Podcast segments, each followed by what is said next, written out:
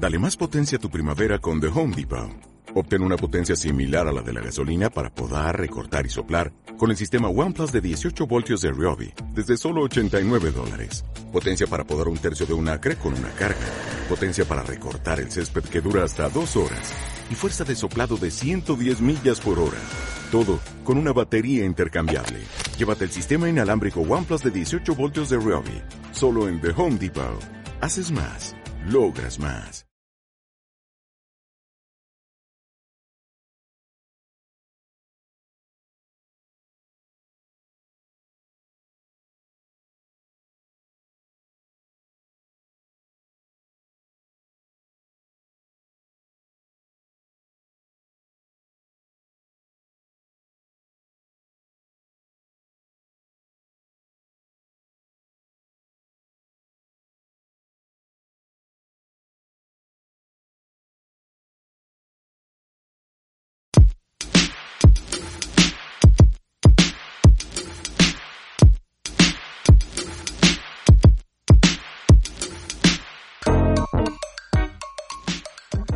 Hola, hola cinefilos y bienvenidos a un capítulo más de este podcast de Muscine donde vamos a enajenarnos un poco más del universo audiovisual.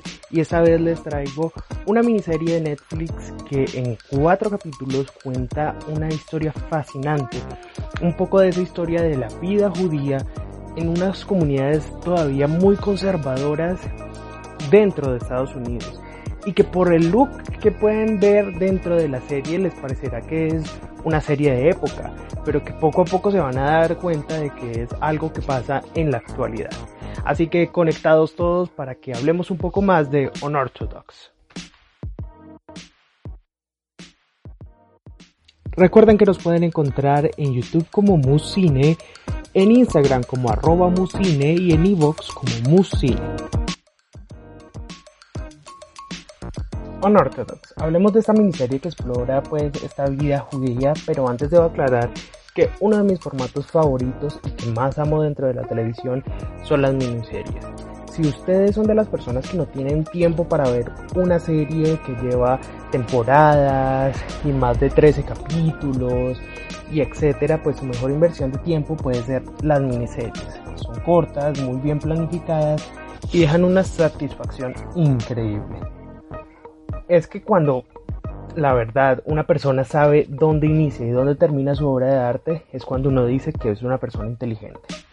Pero volvamos a esta adaptación del libro de Deborah Feldman y que tal y como cuenta en sus memorias de Unorthodox, The Scandalous Reject of My Hasidic Roots, esta es la historia de Esti, que de cierta manera es la historia de ella y cómo salió de esta comunidad judía conservadora de Estados Unidos que se sitúa en Williamsburg, Nueva York. Williamsburg, en Nueva York, es un barrio donde reside una de las comunidades judías más grandes de Estados Unidos, y son judíos ortodoxos de Brooklyn, lo que muestra perfectamente Nueva York, en donde es una ciudad de contrastes y de culturas, puesto que digamos que el lado norte de Williamsburg es un lugar donde se ve mucha onda y más colorido, más gente joven en la calle, y donde hay mucho arte callejero y tal vez mucha comunidad latina, pero en la parte sur de Williamsburg es una comunidad totalmente judía, conservadora y ortodoxa. Pero pongamos un poquito de historia. Los judíos ortodoxos llegaron a Nueva York luego de terminar la Segunda Guerra Mundial y escogieron el distrito de Brooklyn para sentarse, para poner esas raíces y comenzar una nueva vida junto a sus familias, dejando atrás todo el dolor que había causado la guerra. Con los años, Williamsburg se ha convertido pues en una comunidad muy exponente de la cultura judía y ha dedicado, digamos, que su comercio y empezar a abrir tiendas y empezar a crear todo tipo de colegios y templos dentro de esta zona. Los judíos de Williamsburg pertenecen a la comunidad hasídica Satmar, una comunidad ultra ortodoxa que proviene de Europa del Este. Y para verlos, pues a kilómetros se puede reconocer, porque su forma de vestir hace que se destaquen frente a toda la población, porque a distancia uno puede ver sus largas barbas, los sombreros, los tirabuzones, las túnicas y por otras partes las mujeres pues usan faldas largas, esos son los hombres, pero las mujeres usan faldas largas, chaquetas oscuras y pelucas. Y hay muchas cosas interesantes de esa cultura, como por ejemplo que en el barrio judío de Williamsburg uno solo ve a los niños con sus madres, a excepción de los niños varones que están con sus padres el día del Sabbat, que es el único día en el que van a la sinagoga a orar y esto también lo pueden ver, digamos que en las calles solo caminan hombres acompañados de otros hombres, a excepción del fin de semana cuando suelen estar con sus esposas e hijos. Y siendo así, esta es un poco la historia que también está detrás de toda esta cultura judía que se muestra dentro de Unorthodox. Y esta miniserie lo que hace perfectamente es mostrar la vida de Esti. Una chica judía a la que le va a tocar por primera vez casarse en un matrimonio arreglado por su familia. Esta es una tradición que años tras años han llevado a las culturas judías y más esta cultura judía que es ultra ortodoxa. Y aquí es cuando viene, digamos, el reto de este dentro de esta miniserie. Dentro de la miniserie van a aparecer muchas cosas y en especial una de las más importantes es saber que la madre de Esti la abandonó, o eso es lo que se piensa en los primeros capítulos. Y esto va a marcar demasiado a Esti porque de cierta manera su madre se salió de la comunidad judía y dejó de vivir esa misma cultura que muchos de ellos les ha tocado incluso solo por el simple hecho de nacer dentro de la comunidad.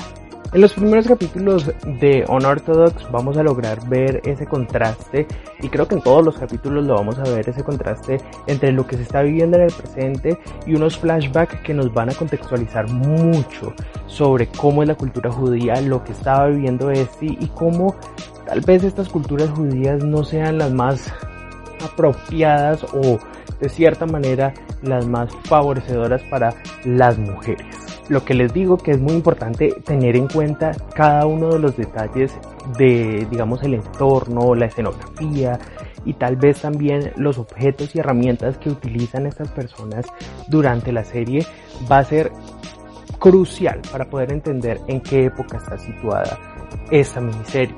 Y lo más impactante es encontrar, digamos que en ciertos capítulos, smartphones.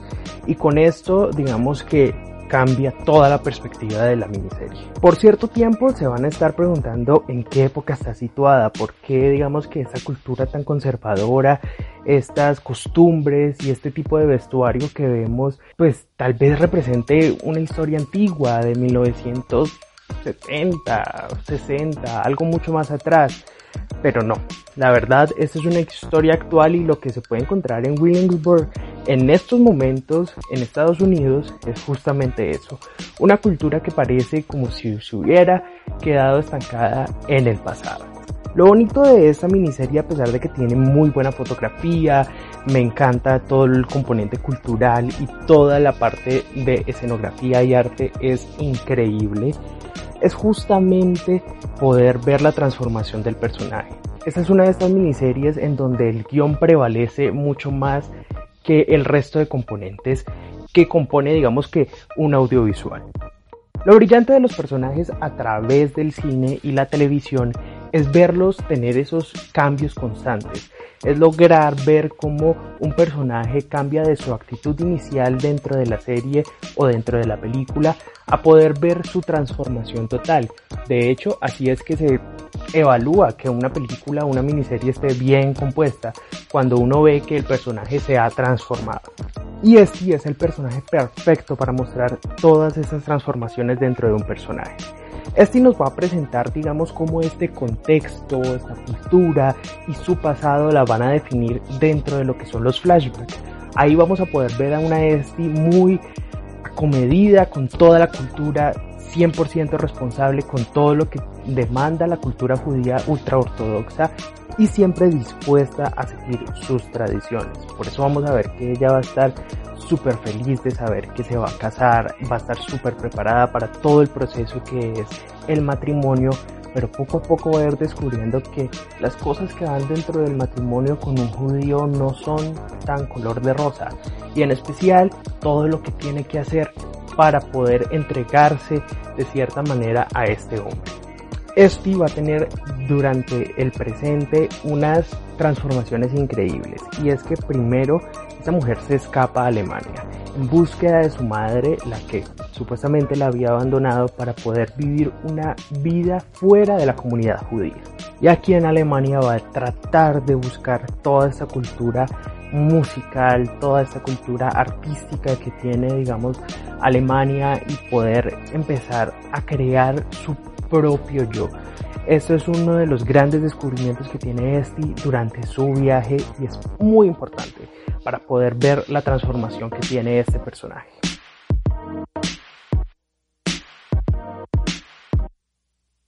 Honor todo nos muestra un poco de la cultura judía y lo que tiene que ver mucho con el matrimonio y cómo este afecta tanto a las mujeres, desde todo el proceso que deben de crear para poder casarse hasta cosas como que se deben de rapar y cortar el pelo, ponerse pelucas, ser amas de casa y tener, digamos, toda esta vida que cambia totalmente desde lo que eran jóvenes hasta lo que ahorita es ser una mujer adulta. Y a su vez el contraste de ese descubrimiento de ir a Berlín, encontrar todo ese alma artística y poder desarrollarse como un artista, pero siguiendo también en su interior con muchas de las tradiciones de su religión. Va a ser algo muy bonito que nos va a presentar incluso esta judía rebelde, pero de cierta manera que siente y todavía aprecia mucho su religión y sus raíces. Esta miniserie se la van a gozar porque a nivel técnico tiene una fotografía impresionante, una música muy acorde con la historia, pero también porque toda la parte artística, desde el vestuario, la escenografía, todos los implementos que se encuentran dentro del set van a ser sumamente importantes para entender la historia. Y además de esto, algo muy bonito que van a encontrar dentro de la historia es que hablen su lenguaje hasídico. Este es un lenguaje pues que viene más de Hungría del Este en Europa y que es muy bonito verlo reconstruido dentro de esta historia y dentro de todo este entramado de cultura judía. Van a poder ver cómo es la cultura judía desde su vestimenta, desde los procesos para el matrimonio, desde todo lo que conlleva ser una mujer judía dentro de una comunidad machista. Mis historias favoritas siempre son las que nos pueden transportar a otras culturas, las que nos pueden contar incluso esas culturas tan cerradas que no podemos incluso convivir con ellas, porque los judíos ultraortodoxos no conviven con la gente que no hace parte de su cultura. Es muy raro los casos. Entonces, esta, estas miniseries y estos productos audiovisuales que muestran esas culturas que nosotros no conocemos, que tal vez no podamos conocer en nuestra vida, son perfectas para poder abrir nuestro mundo audiovisual. Vean Unorthodox es una miniserie corta que pueden ver, que es demasiado sencilla, que está en Netflix y que también pueden disfrutar y conocer un poco más allá de la cultura que rodea a los judíos y que en especial este pequeño barrio de Nueva York es totalmente un mundo diferente y un mundo aislado de muchas comunidades. Y recuerden seguirnos para más reseñas, más podcasts y muchas más películas, series y productos audiovisuales en arroba muscine y en muscine en Evox y en YouTube. Pueden encontrar mucha, mucha información y muchos más podcasts que les van a abrir ese mundo audiovisual. Así que recuerda enajenarte con el universo audiovisual.